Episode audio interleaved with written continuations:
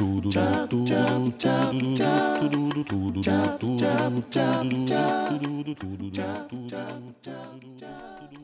Eva meint, wir müssen heute nochmal einen Soundcheck machen. Ah, ich bin Sebastian und sie ist Sabrina. Alter Ramona, das können wir auch nicht bringen. Wir müssen uns schon richtig vorstellen. Also, wir sind Ramona und Eva und das ist unser Hebammen-Podcast Scheidenschmaus.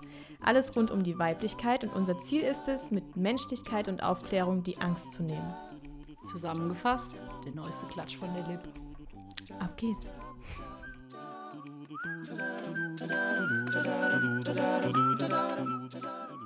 Also, wir fangen an mit dem dritten Trimester. Das, uns ist aufgefallen, dass das auch äh, das viel länger ist. Genauso wie das zweite Trimester ist auch länger als das erste. Also es ist gar nicht mal so trimestermäßig, sondern es ist eher irgendwie drei Teile, aber Trimester ist irgendwie das falsche Wort. Aber wir haben auch kein. falsche Worte für, ja. Aber naja, vielleicht passt Trimenon besser, aber ich weiß nicht, was Trimenon übersetzt heißt, ehrlich gesagt. Ist auch egal. Auf jeden Fall geht es von jetzt um 28. Woche bis ungefähr, wir sagen jetzt einfach mal 42. Also bis Ende halt. Bis äh, das Kleine da unten rausschlüpft oder auch zwei oder drei oder vier. Und ja, haben wieder einige Themen für euch bereit. Und wir, wir versuchen das heute mal nicht so ins Breite zu treten, weil die Ramona hat heute einen dezenten Schlaftag und sie möchte einfach wieder zurück ins Bett. Die, die Zwillinge wollen das, ne? Die, ist es eigentlich so als Schwangere, dass man grundsätzlich immer begründen kann, die Kinder, das Kind will das. Ja, auf jeden Fall. Immer drauf schieben. Unbedingt. das ist jetzt die einzigste Lobby, ne? Jemand sieht euch draußen so, ihr tragt gerade eine Tüte und dann denken die, oh, die Arme. Dann kommen die und helfen ein. Also Echt? Das ist irgendwie auch voll die schöne Zeit so. Echt? Wurdest du da schon öfter angesprochen? Also beim Einkaufen habe ich jetzt schon zweimal, Ach, dass jemand gekommen ist, sie dürfen doch gar nicht so schwer heben. Wenn die Oh. wüssten, dass ich halt erst in der 24. Woche bin. Ja, gut, aber. Aber ich sehe halt schon aus wie kurz vor dem Termin. Nein, die Ramona sieht super aus. Super. Ja, und sie hat gerade gesagt, ich weiß nicht, ob du die Informationen nach außen tragen möchtest mit der Gewichtszunahme, ob Ach das so. für dich in Ordnung ist. Ja, Ja, ich wollte nur noch mal fragen, bevor ich rumplapper. Aber sie hat äh, 10 Kilo erst zugenommen. Ich finde, das ist eine Hammerquote. Also ich finde es, also dafür, dass es Zwillinge sind und dafür, dass du schon über der Hälfte bist, ja. das geht voll. Ja. Aber man ist ja selber Aber immer so trotzdem, kritisch, liebe ne? Frauen, ne? Ach, wenn man die Zahlen weiß und ist okay, bis zu äh, 20, 23 Mhm. Kilo bei Zwillingen, man erschreckt. Ja, ich kann es verstehen. Man Ich glaube, ich würde selber auch bei jedem Kilo auf der Waage stehen und mir denken, oh, muss das wirklich sein? Dann würde ich mich kurz mit mir selber unterhalten, mit meinen 28 Persönlichkeiten im Kopf und mir selber sagen, es ist okay, du darfst es, halte dich bloß nicht zurück. Ne? Das ist ja immer so ein Thema, Diät in Schwangerschaft ist ja, also es gibt ja Frauen, die machen sich richtig wahnsinnig. Äh, das darf man nicht, soll man nicht, ist nicht gut und von daher muss man das dann auch irgendwie akzeptieren. Aber ja, ich glaube, ich würde auch, ich würde auch Mhm. weinen. Mhm. Aber sich, Vor man, muss, man kann sich ja. das halt auch gar nicht vorstellen, aber genauso schnell, wie es ja drauf geht, geht es ja meistens auch wieder runter. Ja. Gerade beim Stille. Aber das halt kognitiv zu verarbeiten, wie Mhm. dass jeden Tag dein Bauch wächst. Ne? Also wenn mich jemand nach einer Woche sieht, ich sage immer, wow, okay, was ist da jetzt schon wieder passiert? Ja, Im Yoga lachen die, ne? weil sie dann immer sagen, haha, das ist aber nett. die Frau, die kommt fu- kurz vor dem Termin ne? und vergleichen immer die Bäuche mit Und du den kommst so mit. Mittelfingern rein. Genau. Lenkt's mich doch am Arsch. Ich würde es euch ja zeigen, dass ich es noch kann. ja. Nein, also das ist... Ah ja, ich glaube, das ist so Selbstliebe Level 100, aber es ist auch wirklich vollkommen fein, wenn man in dem Moment dann auch mal einfach mal kurz heult. Also ich weiß das jetzt schon. Es wird bei mir passieren. Ich werde heulen. Das ist halt wahrscheinlich- einfach so ein Frauending, ne? Man Mhm. kann es irgendwie, obwohl man es, ach, zum Beispiel als Hebamme liest und weiß und auch selbst Mhm. empfiehlt oder so, aber wenn man dann in der Situation drin ist, dann, ja. Weißt du, man tut ja so viel für seinen Körper, man ernährt sich gut, man will, dass es ihm gut geht. Und Ramona, du ernährst dich sehr gut, hallo. Und äh, also man will ja auch dann im Endeffekt dann auch ein bisschen Ergebnis davon tragen. Und es ist einfach ungewohnt, glaube ich. Ich glaube, dieser Ungewohnt-Faktor, der ist auch einfach nochmal ganz weit oben. Wenn du, Mhm. glaube ich, zum fünften Mal schwanger bist, dann weißt du, wie sich dein Körper verändert. Genau. Ich glaube, dann ist es wieder was anderes. Aber ich glaube, Ja. die erste Schwangerschaft ist halt irgendwie eine Hausnummer. Dann mit Zwilling. So ist es. Okay, wir fangen mal an, die lange Liste hier abzuarbeiten, die wir hier vor uns haben. Magst du denn, ich, ich äh, gebe dir mal zwei zur Auswahl und du sagst, mit welchem wir anfangen. Ähm, hm, hm, hm, hm. Wie wäre es denn so mit Thema Müdigkeit, Hämorrhoiden, Trägheit? So, so den klassischen Veränderungen, die jetzt am Ende einfach nochmal wieder abgehen. oder einfach nochmal heftiger werden, weil ihr könnt euch überlegen, das ist jetzt das dritte, die dritte Phase, die Belastungsphase, könnte man sagen. Weil, das war jetzt schön gewesen, ne? Ja. Beim zweiten Trimester ist ja natürlich die Phase des Wohlbefindens, ne? Das hatten wir ja das letzte Mal. Und dann wird es halt einfach beschwerlich. Ja, aber ist auch gut so irgendwo, ne? mhm. ne? Wenn es Richtung Ende geht, soll es ja auch mal beschwerlicher werden. Man muss sich auch irgendwie trennen ähm, von dem ganzen Schwangersein, diese Phase, wo es alles so schön ist. Aber das bringt natürlich auch Sachen mit, dieses ganze Belastung im Sinne von Belastung körperlich, psychisch vor allem auch. Ne? Es ist äh, viele Konflikte, die wieder auf zu einem zukommen. Ängste werden wir ansprechen. Und äh, ja, also körperlich, physisch, alles miteinander. Wir haben jetzt auch gerade noch gesagt, so, dass vielleicht auch in der Beziehung nochmal neue Themen kommen. Gerade auch, wie gesagt, so mit äh, Lust ist vielleicht wieder ein bisschen anders. Der Körper verändert sich, man fühlt sich wie eine Tonne, eventuell. Das wäre so ja, mein ja. Finden. Mhm. Je nachdem, wann man schwanger ist oder ähm, wie stark die Hormone Randale machen, hat man auch Wassereinlagerung bis Bagdad. Man sieht aus wie so ein aufgequollenes Schwämmchen. um es mal nett zu sagen. Also die Eva macht jetzt richtig romantisch für mich, dass ich mich so drauf freue, jetzt in die 28. Woche zu Ja, die, ich weiß, die Ramona freut sich richtig. Aber du, man darf ja auch, man muss ja auch nicht immer ein Blatt vermuten. Weißt, wir sind so die Hebammen, die reisen die Blätter runter. Das ist halt, ich habe jetzt so viele Freundinnen schon gehabt und natürlich auch betreut und bei einem ist es schlimmer, beim anderen weniger. Aber wenn du so jemanden hast, der im Juli hochschwanger ist, das tut einem auch einfach selber weh. Ja. Wenn man diese Füße sieht, die nirgendwo mhm. mehr reinpassen. Äh, Beine, Hände werden kribbelig, weil die Nerven abgedrückt werden. Das ist schon Wahnsinn, ne? Also es der Körper, was der leistet, das ist wirklich, ja. das ist der Hammer. Das ist äh, wirklich der Hammer. Genau. Und wenn man dann jetzt bei Wassereinlagerungen sind, ein Thema, was auch noch kommt, was so ein Anzeichen, so plötzliche Wassereinlagerung wäre jetzt so ein Anzeichen so mit Präeklampsie und dem Ganzen. Das werden wir auch mal ansprechen. Was ist das überhaupt und so? Ja, aber dann fangen wir doch mal ein. Wasserlagerung haben wir mal Müdigkeit, ne? Und Hämo Müdigkeit und Hämorrhoiden. Ja. Das ist eine tolle Kombination. Sehr toll. Es tut alles weh und man ist müde. Oder die Hämorrhoiden können wir dann mit der Wassereinlagerung vielleicht verbinden. Ja, du, es hängt ja alles irgendwie auch zusammen. Ja. Oder machen wir dann einfach den Übergang. Ja. Genau, also bei der Müdigkeit ist es so, ähm, in der Frühschwangerschaft äh, kennen das ja viele Frauen, dass sie einfach platt sind. Sie müssen sich viel zurückziehen, viel ausruhen.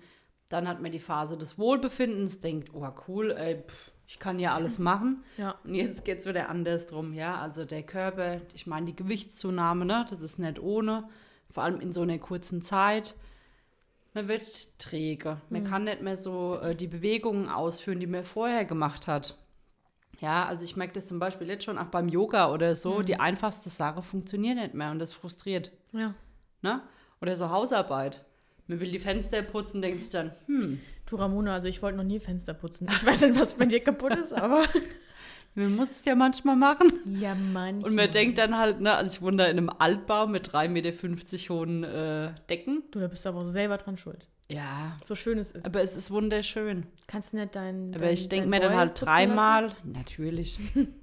aber die Männer, die können es halt nicht so schön machen. Vielleicht ist ne? er auch wieder wie der gute alte Marcel, der ganz stolz sagt, er hat die Dusche geputzt und ähm, kommt dann raus und ich frage wie und er hat sie mit Shampoo eingeschäumt und dann wieder abgewaschen. Deswegen, also, Ach, ja. da muss man erst mal drum rumkommen. Ja. Aber dass man einfach mal Sachen auch liegen lässt. Ja. Die Vorbereitung auf die Kinder, das, äh, sorry, oder Kind, das ist das A und O, ne? dass man da schon in der Phase eigentlich dazu gedrängt wird und dass man ein bisschen runterfahren muss. Man ist nicht mehr die Frau, die man vorher war. So. Nee. Und man muss halt auch den Wandel auch irgendwie dann so lernen, so zu akzeptieren, so ein bisschen. Man hat viele Wochen Zeit, um sich damit auseinanderzusetzen. Und es ist auch nicht leicht. Das geht nicht von heute auf morgen, nee. ganz ehrlich. Also Veränderung und Akzeptanz, das sind harte Themen, muss man auch einfach mal so sagen. Und ihr könnt euch das so vorstellen, die ganzen Organe werden ja dann so ein bisschen verdrängt. Ihr seid jetzt wirklich, das Kind wächst. Ganz dezent. Ganz dezent. Der Darm hängt einem oben den Mandeln.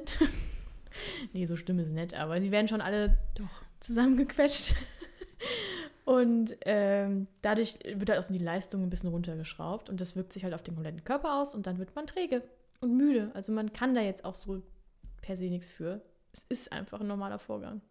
Muss ich ja mal vorstellen, man hat ja so den letzten Feinschliff, ne? Ja. Da kommt ja dann ein Mensch, der vollkommen ist. Mhm. Ne? Also da sind die Finger dran, Na, da funktioniert alles. Ne? Also Magen-Darm-Trakt, Das Hammer. das ganze Hormonsystem. Die Lunge. Die Lunge. Es ist ja alles ähm, in Vorbereitung quasi für das große Finale, dass das danach gut funktioniert. Ja. So im Großen und Ganzen ist es dann ja auch schon fertig. Es muss einfach nur noch also reifen und wachsen mehr. Genau. Das ist schon. Und da muss man halt ganz klar sagen, also man brütet, ne? Wie letztens äh, meine Freundin gesagt hat. Ramona, mir brüte jetzt einfach mal. ja, Und dass das auch in Ordnung ist, wenn das alles ist, was man tut, so. ja. Ja, weil es gibt ja auch diese Menschen, die hassen das zum Beispiel, wenn man krank ist und man kann nicht machen, was man will. Die wissen dann wahrscheinlich auch schon, sie müssen sich so ein bisschen drauf einstellen und sich damit ein bisschen, Ramona zeigt auf sich. Ja, du kannst ja eh nicht stillstehen. Wir haben uns kennengelernt und das erste, die ersten Unterhaltungen, was du gesagt hast, war das egal, wenn du telefonierst oder sonst irgendwas, du musst da nebenbei noch gleich 100.000 Sachen machen. Dann ist das natürlich nochmal eine Stufe schwerer als jetzt bei so einem Menschen wie mir, die auch gerne einfach mal auf dem Sofa liegt ne, und nichts tut. Aber mittlerweile machst du das auch so gern. Ja. ne? Weil ich denke mir, jetzt die Zeit, genießt sie in vollen Zügen. Das genießt sie einfach in vollen Zügen. Vor allem die zwei Liegen bleiben. Zeit zu zweit auch, ne? Ja. Die kommt auch so schnell nicht mehr wieder, Mhm. vermutlich so ziemlich 18 Jahre lang nicht. Entschuldigung, das wollte ich jetzt nicht so laut Es fliegen sagen. gleich die Tassen hier. Nur, dass ihr Bescheid wisst. Gleich fliegt mir die Schwipschwapp an den Kopf, du.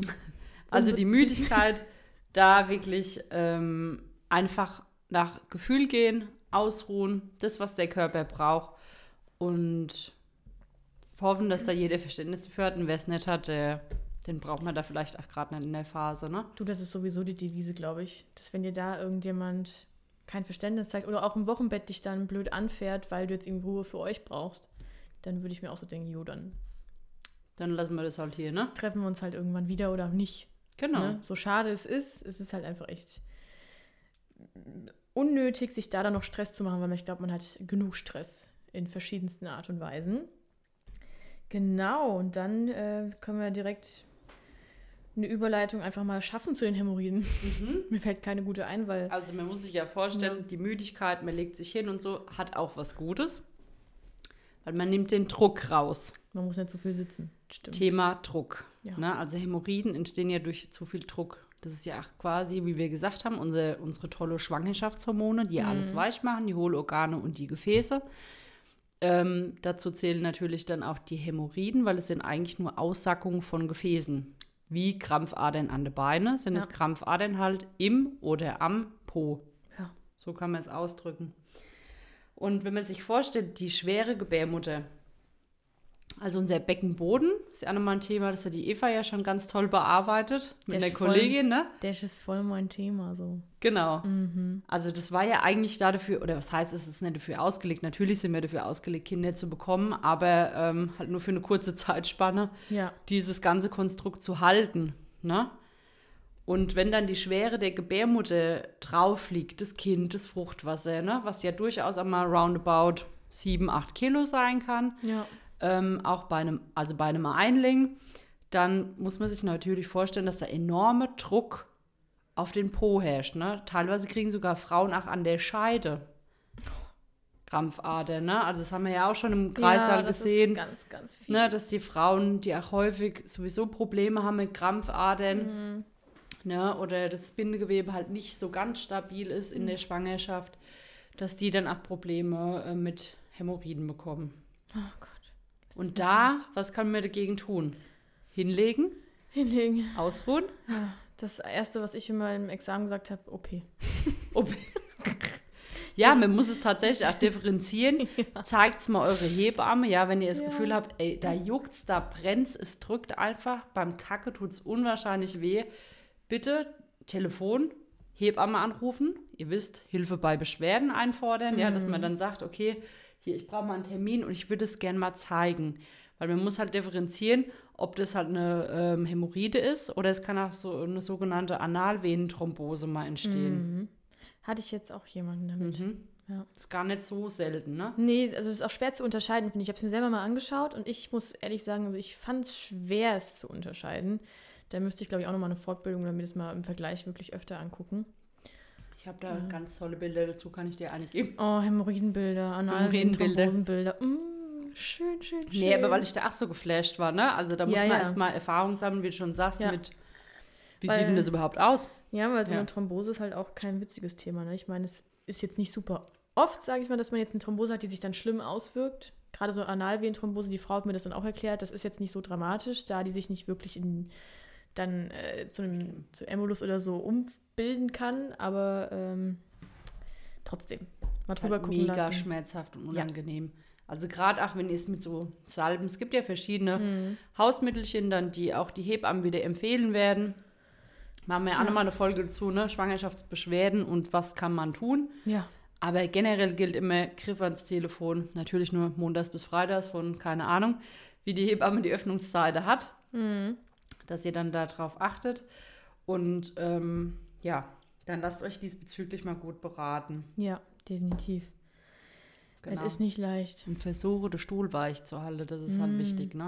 Das Einfachste, was ihr machen könnt, nehmt einfach ein bisschen Magnesium. Leute. Also es haben ja eh viele Krämpfe, die Beschwerden kommen ja eh irgendwann bei vielen. Und ich glaube, die meisten Frauen haben tatsächlich so oder so irgendwie einen Magnesiummangel. Also ich finde, man merkt es. Ähm, oder es, man merkt den Unterschied, wenn man dann Magnesium mal einnimmt, wie gut es ist. Und Magnesium, die Dosierung ist sehr, sehr simpel. So viel Magnesium nehmen, bis man einen Durchfall kriegt und dann eins weniger. Genau. Von daher, das macht den Stuhl ein bisschen weicher, weil der Rest wird einfach über den Stuhl ausgeschieden, so wie das bei den meisten Geschichten ist, wenn man zu viel im Körper hat. Und äh, wie viele Kerne die Ramona mümmelt hier Mandarinchen nebenbei und die spuckt hier gerade einen Kern nach dem anderen aus. ah, schön. Ja, deswegen, das ist eine super easy Variante, um sich das so ein bisschen leichter zu machen. Also ihr müsst euch, also jetzt reicht's, aber ich glaube, es war jetzt schon sieben oder acht Kerne. Ähm, also ihr müsst euch da nicht irgendwelche harten Abführmittel reinknallen. Nee. Ähm, totaler, also das ist nicht so sinnvoll. Vor allem bei manchen Abführmitteln muss man auch vorsichtig sein, es kann auch mal Wehen irgendwo auslösen. Ne? Gerade so Rizinusöl ist so ein bisschen in, wie nennt man das, wenn das nicht mehr so gern benutzt wird? Verruf. In Verruf, danke. Die Ramona liest es mir aus den Augen ab. In Verruf gekommen, dass man da ein bisschen vorsichtiger sein soll, weil das teilweise äh, auch zum Wehensturm führen kann. Weil man es ja schwer dosieren kann. Man gibt immer einfach den, immer den Wehencocktail und dann kann es mal ein bisschen zu heftig werden. Ähm, genau. Deswegen lieber zu ein bisschen Nahrungsergänzungsmittel oder halt Ernährung. Ne? Genau. Die Klassiker, Viele Vollkorn, Ballaststoffe. Leinsamen. Aber muss man dazu sagen, viele Ballaststoffe sind super, aber dann muss man ganz viel trinken. Trinken, trinken, trinken. Und ich habe jetzt so viele schon gehabt, die äh, trinken dann einen Liter am Tag. Und ich weiß nicht, wie ich, wie ich denen das erklären kann oder wie das, äh, wie das umsetzbar ist, dass man irgendwie es schafft, mehr zu trinken, weil allein ein normaler Mensch, zwei Liter wären super und dann bist du schwanger. Hast ja viel mehr Blut, viel mehr, was Ja. versorgt werden muss. Da wären so drei Liter schon mal sinnvoll. Unbedingt. Das tut ja auch total gut. Aber auch wenn ihr euch da schwer tut, dann macht halt ein bisschen Zitrone rein oder ein paar Kräuter. Oder ihr, ihr kocht euch einen leckeren Tee. Ne? Ja. Lasst den abkühlen, macht euch so ein bisschen Eistee draus oder so. Dass man versucht, so viel wie möglich halt äh, einfach in sich reinzukriegen. Dann noch das A und O ist die Bewegung. Natürlich, soweit es geht. Moderate Bewegung, Yoga, Ja. spazieren gehen. Sowieso immer was an eine frische Luft einbauen, das ist gut. Äh, Füße hochlegen äh, und wenn halt äh, gar nichts geht mit den Hämorrhoiden. Wie gesagt, Griff zum Telefon, Griff ins Klo, wollte ich sagen. Griff ins Klo. Ja, so ein Sitzbad geht So auch auf dem Klo. Ne? Aber dann machen wir, wie gesagt, nochmal eine Genau. Folge dazu. Das wird jetzt Rahmen sprengen. Ja, wir übertreiben es hier eh immer. Genau, dann kannst du gerade mit Ödeme weitermachen. Ach, die Ödeme. Ich weiß ja auch, ne? Das ist, ich finde es immer ein trauriges Thema, weil alle gucken dich so mit hoffnungsvollen Augen an, große Augen. Was kann ich tun? Und ich denke mir so, ach Mann, ich würde dir so gerne Tipps geben, aber so viel kann man da echt nicht machen. Also das ist ja, äh, die, die- die kommen leider einfach je nach Hormonhaushalt, was halt abgeht. Und gegen Ende der Schwangerschaft wird nochmal so richtig eingelagert, weil die ganzen Schwangerschaftshormone natürlich ganz, ganz weit oben sind, weil die von der Plazenta ja meistens gebildet werden und dann Ne, umso größer das Kind, umso größer die Plazenta, umso mehr Hormone und dann umso mehr Wassereinlagerung. Und ähm, man kann klar so manche Sachen, man kann auch wieder viel trinken. Das ist mit, für jemanden, den jetzt Osmose ein Begriff ist, weiß, dass es einfach dann so balanciert ist und ein bisschen mit rausspült und so. Das macht der Körper dann schon, aber halt nur einen gewissen minimalen Rahmen. Das Beste, Beine hochlegen, Wenn es so die Nerven wehtun, kann man auch mal versuchen zu kühlen. Manchmal hilft es, aber wenn die Nerven. Genau, so Kneipanwendungen, ne? ja, genau. Dass man versucht, so Handbäder oder auch äh, Wechselduschen in der Genau. Dusche zu machen. Proteine hochschrauben. Mm. Proteine ziehen nämlich das Wasser wieder in die Gefäße zurück. Stimmt. Ah, das ist ganz äh, interessant. Wenn ihr viele Kohlenhydrate esst, was man ja gegen Ende der Schwangerschaft vielleicht eh nicht mehr so machen sollte, ähm, Kohlenhydrate lagern pro Gramm, was in den Muskeln, also das wird ja auch vom Körper irgendwo gespeichert, ne? das ist ja auch ein Baustein wie jeder andere auch. Und der lagert aber pro Gramm Kohlenhydrate, glaube ich, 1,5 oder sogar 2 Gramm Wasser ein. Das heißt, wenn ihr jetzt am Tag irgendwie 200 Gramm Kohlenhydrate esst und davon wird vielleicht noch ein bisschen was eingelagert, irgendwie so 100, 150 Gramm, man weiß es ja nicht, je nachdem, was ihr halt braucht. Dann habt ihr direkt wieder 300 Gramm Wasser oder so noch oben drauf. Glückwunsch. Ja. Also es ist schon, äh, die sind, wir haben gerade schon privat äh, ohne Mikrofon drüber gesprochen, dass die zwar super lecker sind und wir lieben sie alle, die Kohlenhydrate, aber man brauchen sie nicht. Nee. Fürs Gehirn auch wichtig, ne, wenn man irgendwie schnell Energie braucht, dafür sind die ja Nummer eins, aber so im Alltag, um zu funktionieren an sich, haben die keinen großen Nutzen. Ja. Leider. Das sind die Proteins, da sind die Das A besser. Ja. Ja, also auch wirklich, ähm, hat ja früher sogar gesagt, ähm, wenn man Wasseranlagerung hat, äh, proteinarm und salzarm zu essen und so, ne? Das sind ja Mhm. alles auch so Mythen, wo Ja, ja. mittlerweile auch wieder widerlegt sind, weil wenn man auch mal in so Industrieländer guckt, ähm, sind wir ja eigentlich damit super gut ausgestattet. Mhm. Da ist es nicht so ein Thema. Aber in der dritte Weltländer, wo die wirklich wenig Proteine auch kriegen, die kriegen ja dann oft so Reisbrei, ne? Oder halt irgendwas Stärkehaltiges oder viel auch mit Kohlenhydrate, dass die halt schnell satt sind und so. Und dann haben die trotzdem ihren kleinen Wasserbauch, die Mhm. Kinder, ne? Was man da oft sieht, auch in den Fernseher oder so. Ähm, und da muss man wirklich sagen, denen fehlen oft halt die Proteine. ja. Ne? Und dass man da halt guckt, auch je nachdem, welche Ernährungsform man macht. Da kann man auch gerne mal zur Gesundheitsberatung kommen oder sich auch mit einer Hebamme treffen, die sich diesbezüglich auskennt, dass man da nochmal äh, ein explizites Gespräch über die Ernährung führt. Und ich finde, man kann mit Ernährung fast alles machen. Ja, ist Ne? Also das ist wirklich, ist wirklich krass. Und ähm, dass man dann auch guckt, wenn man so in die 28., 30. Schwangerschaftswoche kommt, wird das ja auch so ähm, gehandhabt, dass man oft die, ähm, ja, die Ernährungsempfehlung oder ähm, wo halt oft der Professor Luven dafür steht, äh, dass er sagt halt kein Weißmehl, kein Zucker, vor allem kein Industriezucker. Ähm, und dass man halt Clean Eating macht. Also ich mache da immer noch verschiedene Aspekte dazu, wo ich da einfach dazu erzähle. Und die Frau gehen wirklich eher so tendenziell Richtung Low äh, Carb. Also die nennen es jetzt nicht nur Low Carb, Mhm. aber wenn halt äh, Kohlenhydrate, dann nur wirklich super gute und äh, ach, Sachen, die nur selbst hergestellt sind und so.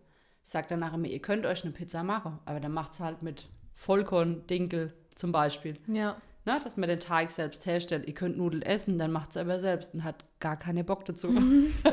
Deswegen guckt man halt viele nach Alternativen, was wir ja Gott sei Dank heute haben. Ja. Ne? Genau. Und dann, was auch noch ein guter Tipp ist, vielleicht morgens ein Glas äh, Wasser, einen halben Teelöffel Salz reinrühren Mhm. und dann immer mal über den Tag verteilt ein bisschen nippen. Mhm. Genau. Ja. Ne? Aber der Körper, Idee. der macht das ja automatisch. Also das, wie gesagt, die Gebärmutter oder beziehungsweise die Hohlorgane und die Hohlgefäße, die werden ja alle weich. Dann tritt das Wasser quasi aus den Venen raus. Mhm. Ne?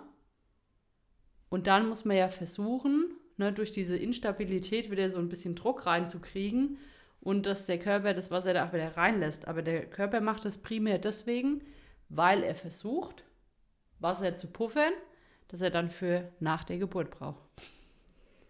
An sich macht es ja alles einen Sinn, aber irgendwann muss der Körper auch mal aufhören. Genau. Der übertreibt halt manchmal so, ne? Also der spackt immer ein bisschen zu viel ab. Ja.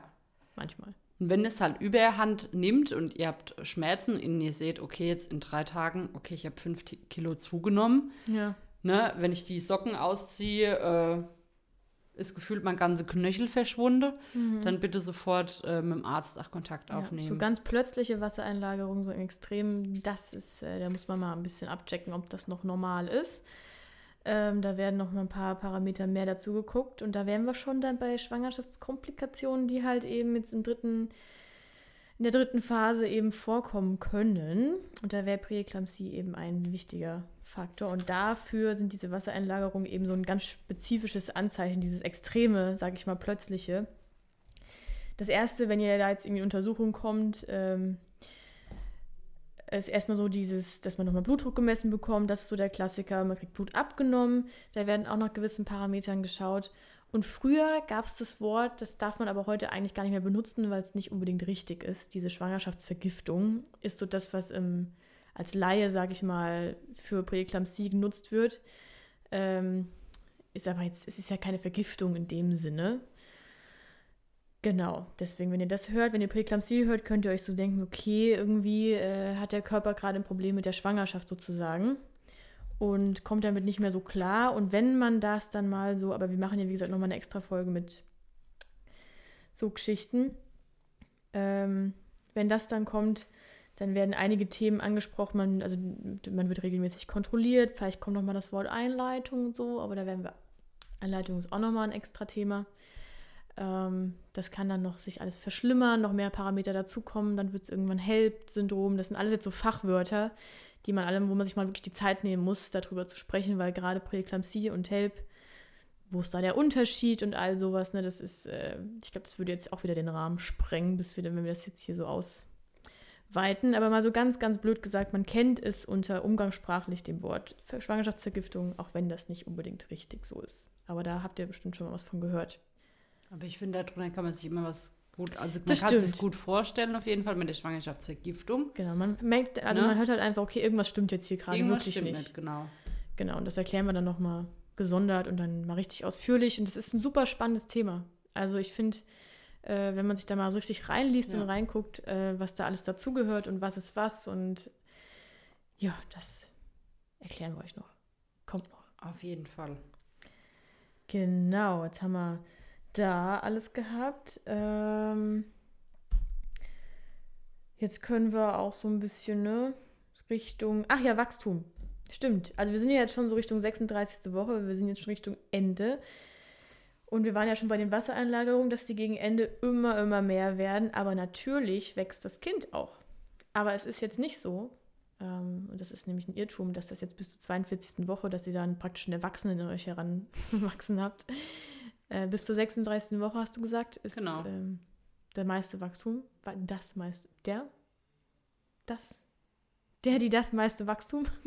ich weiß es gerade gar nicht. Das meiste Das- Wachstum? Das, Das klingt aber auch irgendwie falsch. der, Der, aber der klingt auch falsch. die. Das Kind halt, ne? Aber nur so, also am, am meisten bis zur 36. Genau.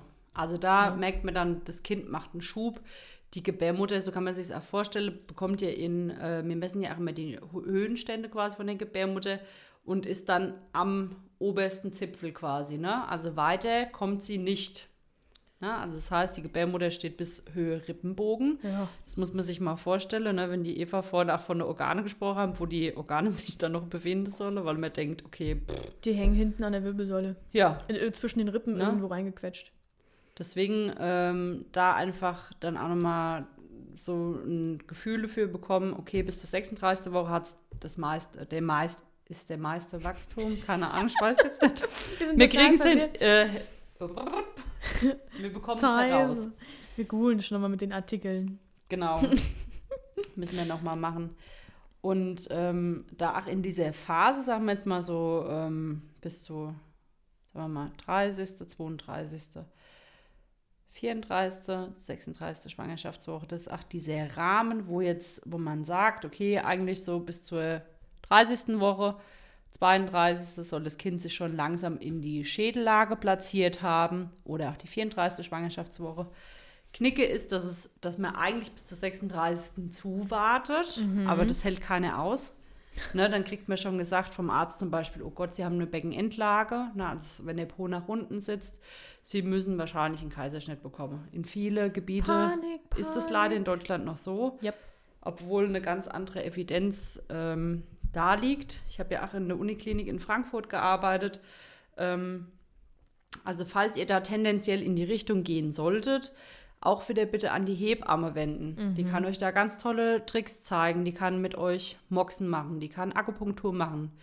Die zeigt euch die indische Brücke, die ihr sehr gut äh, durch äh, voll viel, äh, ich hab Handy, ne? Es läuft heute. vollziehen könnt. Und ähm, manche Hebammen kennen tatsächlich auch die äh, Kunst mit dem Reboso-Tuch. Oh, das muss ich auch noch lernen. Ich Ne? richtig geil. Das ist, was ich das letzte Mal angesprochen habe von der brasilianischen Hebamme. Ähm, dass man dann versucht, das Kind durch Bewegungsübungen und mit diesen Tüchern, wo man das Becken ausschüttelt, in eine Schädellage wieder zu drehen. Also die gute Frau hat da ja eine kleine Studie drüber gemacht mit 100 Teilnehmerinnen. Und davon hat sie 98 wieder eine Schädellage drehen können, dass die spontan gebären können. Das ist so krass. Das ist Wahnsinn, ne? Also, Also es die gibt sind ja- auch bei der Frau halt einfach Ja. nur in der Vorsorge. Die gehen auch nicht großartig zum Arzt, außer wenn Auffälligkeiten sind. Ja, Und ähm, die macht es Mega. dann mit denen zusammen. mega gut. Ist total anstrengend. Also wenn man die Bewegungsübung zeigt, da denkt jeder, ach du Scheiße, wie soll ich denn das aushalten? Mhm. Aber es funktioniert tatsächlich, ne? Ja, krass. Also Wahnsinn. Funktioniert gut. Finde ich auch viel besser als dieses Thema äußere Wendung. Äh, ist ja manchmal so ein, das ist ja auch so ein bisschen kritisch betrachtet. Macht es Sinn, macht es keinen Sinn, ist das Risiko zu hoch? Äh, ich finde auch immer, das muss, wenn dann jemand machen, der wirklich Ahnung hat. Und das wirklich, also ich finde es schon heftig, wenn du, wenn man das mal sieht, ne, dass man da wirklich von außen am Bauch so stark manipuliert, dass man dieses Kind dreht. Mhm. Ich meine, manchmal ist es erfolgreich, das ist richtig, aber es ist schon, gibt ja auch die sanfte Wendung, ne? Also Ja. durchaus auch Ärzte, die das können, ja. die das ganz zart machen. Ich habe keine mit Zarten. Öl und ich habe keine Zarten gesehen. Also da kann ich euch wieder die Uniklinik empfehlen. Ich will jetzt keine Schleichwerbung machen, aber Werbung. das ist natürlich das Haus, äh, wo man hingehen sollte, wenn man die Thematik einfach von der Beckenendlage hat. Und da läuft es auch so ab, dass man sich zum Beispiel, man hat jetzt alles probiert, es hat alles nichts gebracht. Welchen Weg geht man? Ja. Ich würde immer persönlich zu dem Haus gehen, die einfach dafür ausgebildet sind, Das finde ich auch die am das sinnvollsten. sehr oft äh, durchführen, die einfach wissen, von was sie sprechen und die auch Erfahrung haben in dem Ja, Bereich. dafür ja. gibt es ja Spezialisten. Genau. Kann ja nicht jeder alles können. Und dann ab der 36. Schwangerschaftswoche habt ihr, wie gesagt, den Termin. Ihr kommt dann hin vor Ort. Dann wird euch das Becken ausgemessen, einmal manuell und einmal im MRT in verschiedene Positionen. Im Stehen, Vierfüßlerstand und und und. Man guckt die zwei engsten Stellen im Becken an. Ne? Und die müssen gewisse Zentimeterzahl überschreiten, dass man sagt, die Beckenendlagegeburt ist dann genauso sicher. Also eine vollkommene Beckenend, da gibt es auch nochmal Unterschiede, aber die kann ich Ja. jetzt nicht alle erzählen. Vielleicht Müsst ihr mal kommen zum Termin, wenn ihr Ja. sowas habt. Und dann ähm, ist die genauso sicher wie eine Schädellage zu gebären. Viele Frauen wissen das ja nicht. Auch schon beim Ja. ersten Kind. Ja, natürlich. Ja. Wenn du jemanden hast, der das wirklich gut kann und gut betreut und da nicht irgendwie fälschlicherweise in, aus Panik eingreift, das ist immer ein ganz schlimmes Thema, nur weil man aus, aus Unerfahrung da irgendwie aus eigener Angst äh, handelt, ist immer keine gute Motivation. Ja. Also deswegen Spezialisten suchen, die dir ein gutes, die auch einfach ein gutes Vertrauen geben und dann wird es schon. Vor allem, ich finde es halt toll, dass man versucht halt auch schon vorher wieder zu selektieren und zu gucken, okay, wo haben wir jetzt wirklich ein Risiko und wo ähm, scheint Ja. es ganz normal und reibungslos abzulaufen. Ja. Wenn das Deswegen jemand finde richtig, ich cool. richtig begründen kann, weshalb man jetzt das und das macht und weshalb Ja. nicht, super. Und nicht einfach. Ich muss sagen, ich habe die am, also am Hm? liebsten gemacht, die Geburten. Oh, du bist, also ich, ja, ich hätte gerne mal Geburtshilfe mit dir gemacht. Das hätte mich sehr gefreut. Wisst ihr wieso? Hm. Weil da ist halt wirklich so, da ist eine Ruhe, eine Vertrautheit. Ja, stimmt. Die Frau wird nicht angelangt. Stimmt, ja. Ich finde es, ich finde es total magisch. Also da wird noch mal so ein bisschen mehr Privatsphäre Mhm. oder auch ähm, Raum der Frau gelassen. Mhm. So. Bei diesem Rumpopeln in der Scheide, ne, da kriege ich ja die Krise. Nee. Aber bei Rumpopeln in der Scheide sind wir eigentlich schon, schon ganz richtig. Wir hatten noch das Thema Dammmassage aufgeschrieben. das ist eine geile Überleitung. Super Überleitung. Hammer, ne? Ähm, ja, Thema Dammmassage zur Vorbereitung der Geburt. Ähm, es gibt inzwischen, glaube ich, Studien, die sagen, dass es während der Schwangerschaft tatsächlich ein bisschen was bringt. Ähm, wenn man da mit einem schönen Öl, es gibt auch extra Dammmassageöl, den Damm massiert und einfach ein bisschen durchblutet und aufweicht und all so ein Gedöns. Ähm, nur wenn man es jetzt direkt unter Geburt startet, da ist es, glaube ich, dann auch ein bisschen fragwürdig, ob das direkt innerhalb von diesen fünf Minuten, sage ich mal, da jetzt so eine krasse Wirkung bewirkt. Aber wenn man das regelmäßig in der Schwangerschaft macht, ist das ein ganz anderes Thema. Da kann Mhm. das schon gut werden. Was ist so deine Erfahrung? Ja, ich glaube, also es gibt ja ganz viele Sachen, ne? Die kommt dann mit Himbeerblättertee oder ähm, Ja, da sagen viele, dass die ganz toll gewirkt hat. Ja. So Wobei, da muss man halt auch wieder eine Anleitung zu bekommen, Mhm. weil Himbeerblättertee ist ja auch wieder ein Arzneimittel. Manche übertreiben es und dann Ja. ist das Gewebe so porös und die Reisen halt sehr schlimm, auch manche stimmt. Frauen. Das stimmt. dass man da auch wieder bedenkt, holt euch Infos von eurer Hebamme, So ein Tässchen. ne? Lasst euch einfach beraten, wie ihr das dann einnehmt. Da gibt es ganz kuriose Dinge. Dann sagen sie, okay, ab drei Wochen dann erst mit drei, zwei, eins. Gut. Ne? Also je Ja. nachdem, welche Hebamme ihr trefft, wahrscheinlich sagt ihr euch das dann anders. Von innen und außen einreiben. Was auch immer, ne? Die dollsten Ideen, nein, Spaß. Dann Dammmassage, genau, kann man wirklich ab der, ähm, ich würde so 34 bis 36. Mhm. Schwangerschaftswoche, wenn es euch unangenehm ist, hört einfach auf. Ja. Dann gibt es ja dieses Epinot. Das finde ich auch ganz cool. Oh, erzähl. Also das ist wie, ähm, also das führt man in die Scheide ein, das ist wie ein kleiner Ballon. Und das kann man jeden Tag so ein bisschen aufpumpen. Findest du das gut? Ich finde das Und so kann dann- strange. Das ist total strange, aber viele Frauen berichten, dass das sehr gut funktioniert hat. Ja? Tatsächlich. Ja. Krass. Man kann sich natürlich auch äh, im Sexshop gibt es die günstigere Variante. Ah, es gibt so für Vaginismus, ne? Gibt so so Erweiterungen, ne? Genau, und Und dass das- man dann halt einfach Mhm. nachsymbolisiert, dass dann irgendwann der Kopf, ne, wie in der Scheide wäre. Und da diesbezüglich seine Atemübungen macht. Ist jetzt nicht für jedermann was, aber vielleicht Ja. für manche. Ich würde es aber nicht empfehlen, außerhalb von der Schwangerschaft zu machen, falls jetzt irgendjemand auf die verrückte Idee kommt, weil da ist das, weil da ist das Gewebe nicht so aufgelockert. Also schiebt euch bitte keine Melone unten rein. Auf gar keinen Fall. Immer gucken, ist der Status Plüsch da, ja oder nein. Also wirklich dann auch zum Ende hin. Und es gibt halt Frauen, die haben da Bock und wollen da ein bisschen rumexperimentieren. Dann gibt es auch Frauen, die sagen, auf gar keinen Fall. ja. Ja. das langt dann, wenn ich äh, unter Geburt gehe. Und ähm, was ich immer mit das Beste finde, ist Wasser. Entweder, ähm, dass die Frauen lange im Wasser halt sind. Durch die Wärme kann man sich ja vorstellen, tut ja auch jedem gut, wenn man Ja. Sport gemacht hat oder so. Ne? Die Muskeln tun weh. Ins warme Wasser zu legen, dass die Durchblutung besser ist. Ne? Und dass man da einfach dann auch sich schön öffnen kann. Ja. Und die Entspannung, locker lassen. Auch in Ja. der Schwangerschaft jetzt am Ende schon mal üben, so richtig entspannen. Wie kann ich mit Atmung vielleicht auch eine richtig locker lassen? Und wenn er das am liebsten auf dem Klo macht, dann ist auch fein, weil manchmal kann natürlich ein bisschen Pipi mit rauskommen, wenn ihr richtig locker lasst. Ja, ja, ja, Äh, aber es ist gu richtig gut, wenn man das schon mal üben kann. genau. Ja. Viel Sex, wenn man noch will. Ja, Ne, da geht es ja auch wieder darum, einfach die Energie aus dem Becken so ein bisschen äh, rauszukriegen, um halt in die Entspannung zu kommen. Und viele Frauen schaffen das halt dann auch Ja. während dem Sex, ja. Ne? Wenn nicht da, wo sonst. wenn man Lust hat. Ne? Müsste jetzt so nichts zwingen. Ne? Aber man muss ja nicht unbedingt mit Sex. Wir haben ja letztens schon Alternativen aufgezeigt, die man dann machen kann. Oh, wir haben viel, also wir können einfach mal reinhören, die letzte Ne? Folge, ne? Durchaus, Zweites ähm, was da geht. Genau. Ja, jetzt waren wir ja schon bei Lockerlassen, Beckenboden, Harninkontinenz. Mhm. Also ihr müsst es ab einem gewissen Zeitpunkt einfach leider akzeptieren, äh, dass wenn ihr zum Beispiel niest, hustet, von mir aus auch lacht, egal was, dass es mal sein kann, dass auch mal ein guter Schuss Urin In die Hose in, in die geht. Buchse geht. Ne? ja, und also wir haben viele durchaus immer wieder Frauen, die dann ins, in den Kreissaal kommen und sagen, war das jetzt ein Blasensprung? Mhm. Ja, aber da auch wieder den Tipp, riecht einfach mal dran. Auch wenn sich das, ne, wenn jed- jeder denkt, oh, das ist voll eklig. Ich habe mir das bei der Ähm, Ausbildung so angewöhnt, dass ich immer an meine Unterhose rieche. Ja, man, so, man, also man muss ja nicht dran schlecken, ne? Man Genau. muss ja einfach nur dran riechen, mein Gott. Das, Genau. Und man weiß ja, wie Urin riecht. riecht. Oder wenn man jetzt mal an Fruchtwasser denkt, das ist halt ein ganz klassischer Geruch, wenn man, finde ich, in den Kreislauf geht, riecht Ja. alles nach Fruchtwasser. ja. Weil das so richtig süßlich, Hm. wie soll man das beschreiben? Süßlich trifft schon gut, aber ich Süßlich. Ich weiß nicht, ich erinnere mich nur, ich hatte mal irgendwann mal einen Weißwein und ich habe den aufgemacht und es hat nach Fruchtwasser und Plazenta irgendwie so eine Mischung gerochen. Ich dachte mir so, "Äh, mm, das kann ich jetzt nicht trinken. ähm, Was war denn das für ein Wein? wüsste ich jetzt den Wein, würde ich euch sagen, kauft euch den, der riecht wie Fruchtwasser.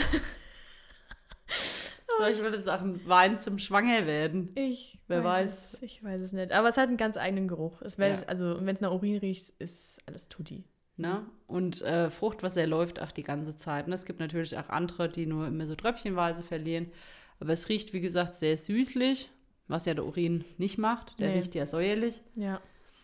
Und ähm, ihr könnt es auch sehen, es ist klar, manchmal sind so weiße Flöckchen dabei und so, ne? Ist halt nicht so Manchmal klassisch. ist auch ein bisschen rosa, ne? Kann Ja. auch mal sein. Ja, deswegen das Thema Harninkontinenz. Das ist halt am Ende, ne? Es drückt halt die Harnröhre auch komplett ab und da ist auch einfach nicht mehr viel Platz. Der Beckenboden ist locker, da rutscht das halt einfach mal raus. ja. Legt euch eine Binde rein oder sonst irgendwas oder ein kleines Handtuch oder was weiß ich, ne? womit ihr auch immer das macht. ja. Muss man auch irgendwie akzeptieren lernen. Ich meine, so Frauen, die einen schlechten Beckenboden haben, kennen das. Man muss es einfach akzeptieren. Es ist für mich heute immer noch unangenehm. Es passiert. Es passiert. Passiert best, Leute. Das ist mein größtes Problem in der Freiberuflichkeit. Ich habe letztens mit der Melina Oh drüber gesprochen, dass es zu wenig öffentliche Toiletten gibt, weil ich so viel unterwegs bin und ständig pinkeln muss, weil ich eine Blase habe wie eine 13-Jährige. Und das ist ganz schlimm. Und dann stehe ich immer so da. Wo ist denn ich tippelst. strebe? Oh Wo ist die nein. nächste Tankstelle? Und die Melina hat auch jetzt gemeint, sie ist auch ihr größtes Problem. Die Toiletten. Krass. Ja. Irgendwann habe ich so eine, so, eine, so eine Karte, wo ich in Aschaffenburg überall die öffentlichen Toiletten angekreuzt habe. Ja, und magst du mal erzählen, warum das bei dir so ist oder war? Ich hatte, äh, ich habe ganz lange mit äh, dem, dem äh, Verhütungsring verhütet. Und da steht sogar als in der Packungsbeilage drin als ähm, Nebenwirkung? Nebenwirkung, meine Güte, heute, also volle Hängis, Es ne? läuft nicht so, ne? Als Nebenwirkung, dass man zum Beispiel ganz oft eine, einen Scheidenpilz kriegen kann oder auch Blasenentzündung. Und ich habe dann eineinhalb Jahre chronisch Blasenentzündung gehabt. Das war richtig beschissen. Auch für Sexualleben und alles, ne? Weil Mm. tut ja immer weh. Total bescheuert. Und es hat es dann so zerstört, alles, weil du es ja nicht mehr halten kannst einfach. Dass, äh, und irgendwann habe ich dann gecheckt, dass es am Ring liegt, habe den natürlich dann rausgemacht und nach zwei Monaten war alles weg Krass. und alles wieder gut. Und dann habe ich natürlich angefangen, das zu trainieren und trainieren und trainieren. Und es ist auch viel besser geworden. Aber trotzdem ist es jetzt nicht so wie vorher. Und manchmal da, da schlüpft halt was dazwischen. Dann ist es so. Ja. Ja. Ne, deswegen Thema Beckenbodentraining. Also bitte immer wieder einbauen. Ist das wichtig? Ne, kleine Übungen auch zeigen lassen, wo man auch im Sitzen oder Liegen dann, Ja, ne, wenn man jetzt nicht mehr so im Stehen das machen kann oder so, ja. Eh sowieso vorher den Druck rausnehmen und dann die Übungen machen, finde ich immer ganz gut. Und ja, dann einfach sehen, wenn es läuft, ja. dass man es abfangen kann. Richtig. Genau. Ja, genau. Ähm, Ängste hatten wir ja noch. Ne? Also ich habe gerade in so einem schönen Buch gelesen, äh, das ist jetzt so die Lebenskrise, die zum Ende kommt. Ich meine, äh, wenn es nach Ramona geht, hat man ja dauerhaft irgendwie eine kleine Krise. Aber jetzt am Ende können halt noch mal ein paar Ängste kommen, eine Verantwortung. So langsam kommt dieser Gedanke, Alter, in ein paar Wochen habe ich da so einen kleinen Menschen, um den ich mich für immer kümmern muss. Die Geburt, das muss ja irgendwie raus. Ja, Ne? Ängste, Schmerzen. Ach du lieber Onkel Otto, Ja. ne, wie gehe ich damit um? Jeder erzählt einem irgendwelche Horrorgeschichten, ne?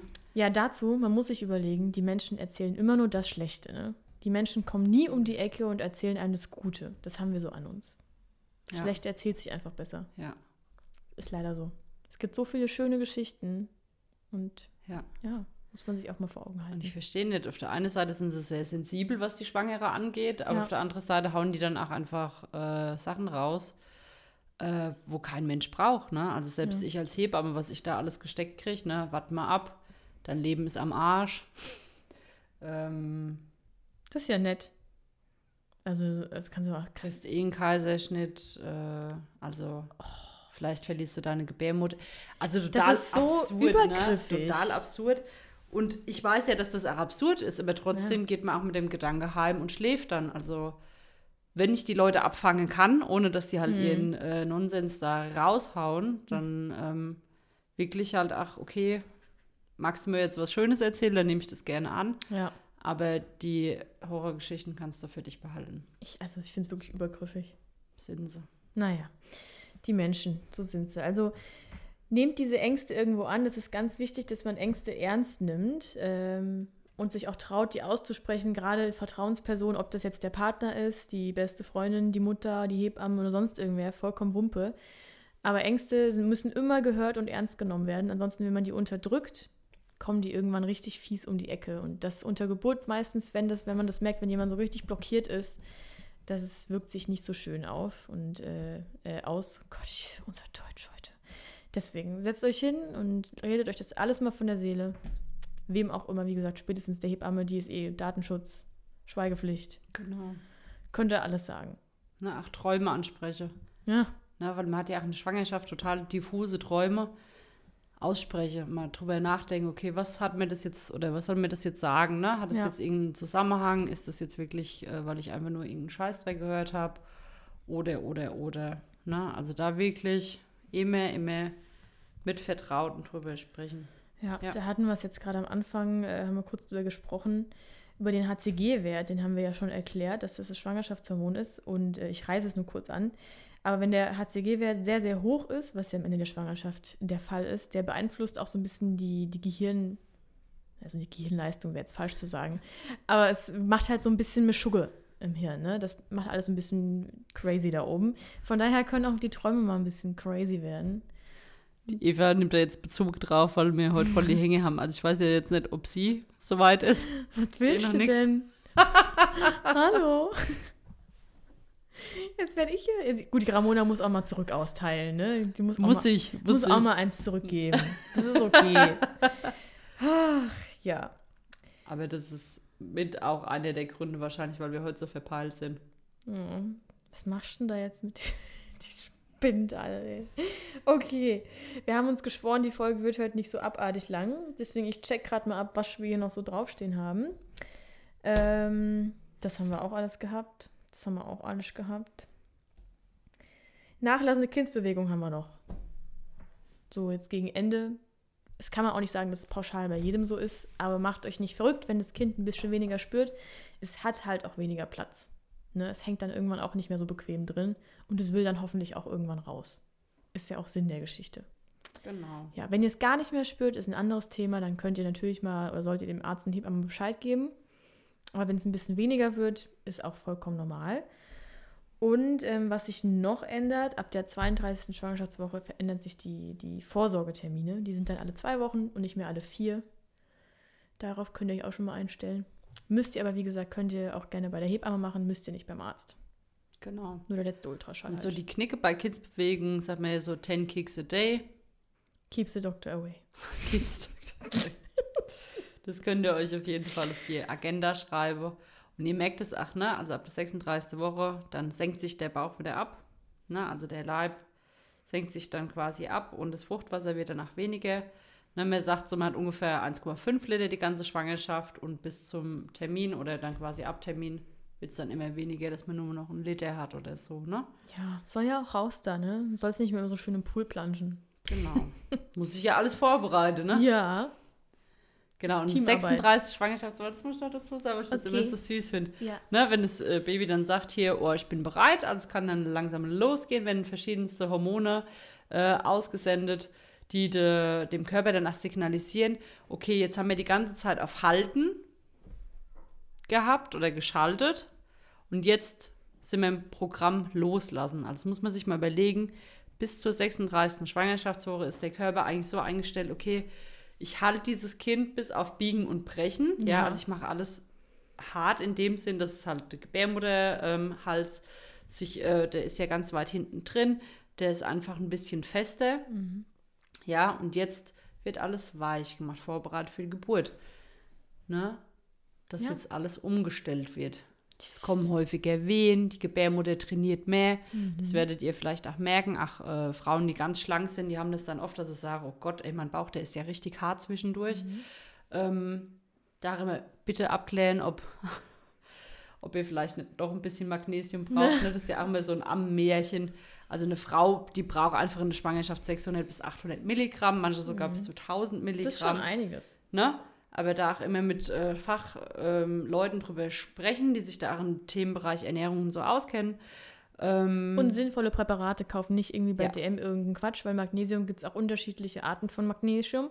Und Ja. das Magnesiumcitrat ist, glaube ich, das, was gut aufgenommen werden kann. Und Citrat bis Glycinat. genau, und es gibt viele Ja. Präparate, die haben halt äh, das Unschöne drin und das bringt dann halt auch nicht viel, wenn man das nimmt. Und da ist eh eine, also eine sehr sinnlose Dosierung. Es gibt teilweise so Schwangerschaftspräparate, ich möchte jetzt keine Namen nennen.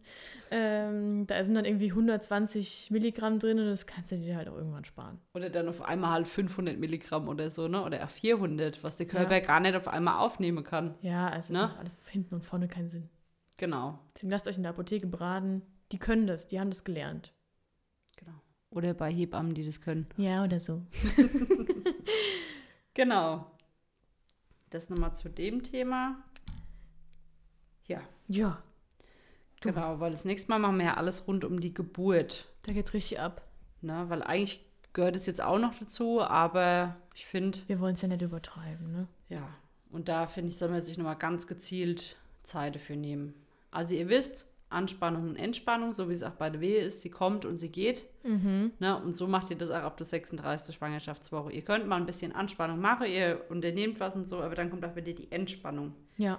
Jetzt kommen wieder die Männer ins Spiel. Lasst ja. euch verwöhnen. Massieren. Mhm. Geht in die Badewanne. Meditation. Ja, wofür hat man einen Partner? Genau. Also wenn man das Glück hat, dass man einen Partner hat. Ja. Ne? Dann. Ausnutze. Ja. Immer sage, okay, du musst jetzt mindestens jeden Tag 20 Minuten mich in die Entspannung bringen, dass du ja. dann weißt, was du in, im Kreis halt zu tun hast, ne? Ja, ist auch eine super Begründung. Wenn er da noch was dagegen sagt, du dann. Tja, gibt's aber mal hier Popoklatsch mit Anlauf, also. ja, genau, von daher nächstes Mal Geburt und ähm, ja. Und die Zeit, ne? Über Termin und so. Ja, genau. Einleiten, ja, nein. Oh, Einleitung ist ja mein Thema. Da werde ich mal kurz ausrasten. Ja. Da ich, bin ich immer gern den Ärzten mal den Schlips getreten, auch als Schülerin, was immer nicht so gut ankommt. Aber was soll ich sagen, ne? Was soll ich sagen? Wenn man nicht rechnen kann, da hört es bei mir halt auf. Mhm. Ja, so viel dazu. Und äh, würde ich sagen, war noch eine super Folge. Ich wünsche euch einen schönen Tag. Prima, macht's gut. Tschüss.